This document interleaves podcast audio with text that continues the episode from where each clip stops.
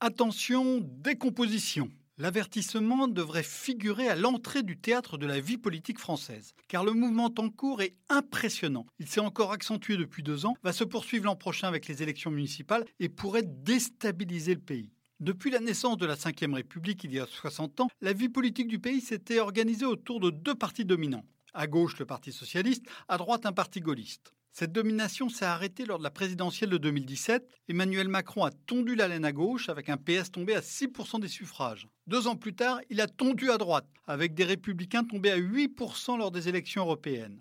Dans ce dernier scrutin, les ex-partis dominants ne pointent plus qu'au quatrième et au sixième rang, et, sans espoir à court terme. Les républicains sont dirigés par un spécialiste de la fin de vie, et le PS avance avec la grâce déconcertante d'un canard sans tête. Et au fond, ce n'est guère étonnant, car ces partis avaient cessé depuis longtemps de travailler sur les attentes des Français et le monde des idées.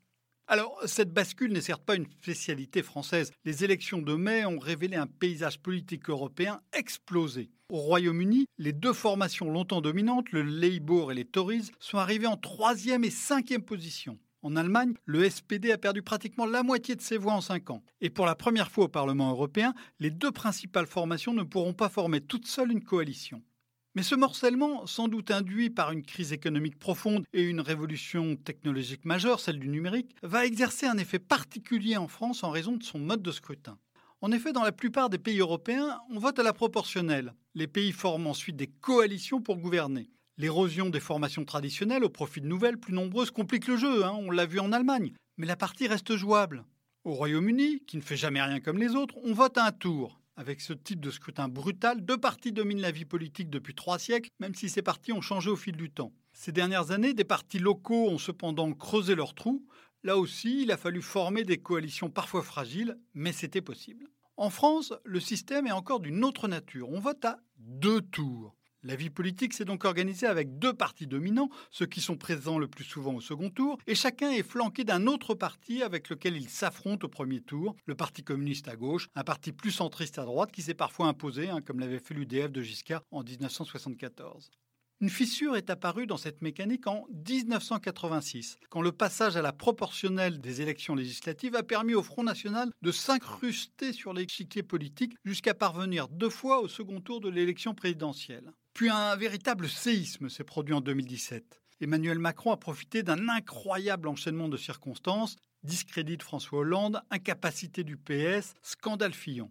Malgré un système qui laminait le centre depuis plus d'un demi-siècle, Macron a gagné avec son fameux en même temps. Un en même temps devenu ensuite clopin-clopant, au point de ressembler à un dahu égaré en plaine avec des pattes droites plus longues que ses pattes gauches. Mais la mécanique du scrutin, elle, ramène toujours à deux partis. La République en marche et le Rassemblement national ont même obtenu à eux deux pratiquement la moitié des voix aux élections européennes, pourtant tenues à la proportionnelle. Du coup, nombre de maires de droite envisagent de rallier LREM pour assurer leur réélection l'an prochain.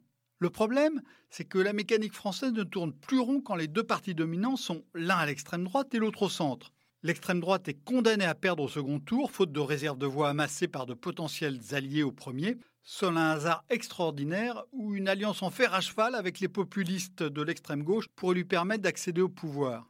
Et le centre, lui, il manque de contre-pouvoir. Alors il serait bien sûr possible de raconter que ce nouvel équilibre reflète au fond le peuple. Dans un sondage IFOP pour le média en ligne Atlantico, réalisé en février 2019, 17% des Français se placent à gauche, 37% au centre et 32% à droite en s'acharnant dans la groupusculisation avec 6% des voix en 2017 et 3% en 2019, Benoît Hamon symboliserait d'une certaine manière la gauche moderne. La situation actuelle est cependant instable. Peut-être la gauche pourrait-elle se rebâtir autour d'un projet écologique, mais elle n'y est jamais parvenue jusqu'à présent. Et la mouvance écolo s'est construite sur un créneau protestataire éloigné de la pratique du pouvoir. La route sera donc très longue. En attendant, les Français qui ne se retrouvent ni dans la ligne ouverte et technocratique d'Emmanuel Macron, ni dans la voie fermée et populiste du Rassemblement national, vont s'exprimer ailleurs que dans les urnes. Le mouvement des Gilets jaunes n'a peut-être été que le premier d'une série de poussées épidermies aux conséquences imprévisibles. Retrouvez tous les podcasts des échos sur votre application de podcast préférée ou sur leséchos.fr.